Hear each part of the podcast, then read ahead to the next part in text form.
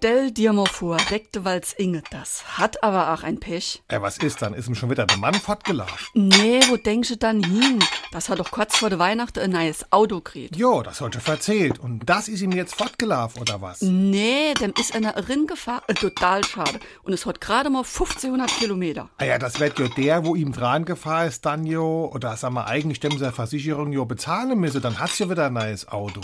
Ja, wenn's wisst, wer's war. Das wär nachts zwischen drei und halber sechs passiert. Kein Zeuge, kein Zettel hinterm Scheibewischer, nix. Ach Gott, ist neue Auto total schade und dann noch Fahrerflucht. Oh, wow, wow, das arm Inge, du hast aber wirklich die Arschkarte gezogen.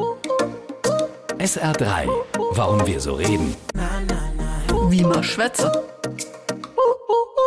Das Wort Arsch gehört eigentlich nicht ins Radio, aber der Volksmund hat einige sehr schöne Redewendungen, in denen das verlängerte menschliche Rückgrat drin vorkommt. Die für mich mit Abstand aber schönste Redewendung ist die eingangs erwähnte Arschkarte.